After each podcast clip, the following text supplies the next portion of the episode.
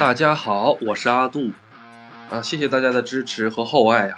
我终于开了第二个专辑。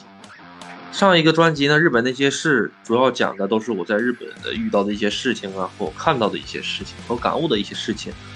这个专辑呢，咱们主要讲人，嗯，我在生活中、工作中遇到的一些人，然后呢，借由这个事情来发掘这个人。在新的章节里呢，我会挑选一些。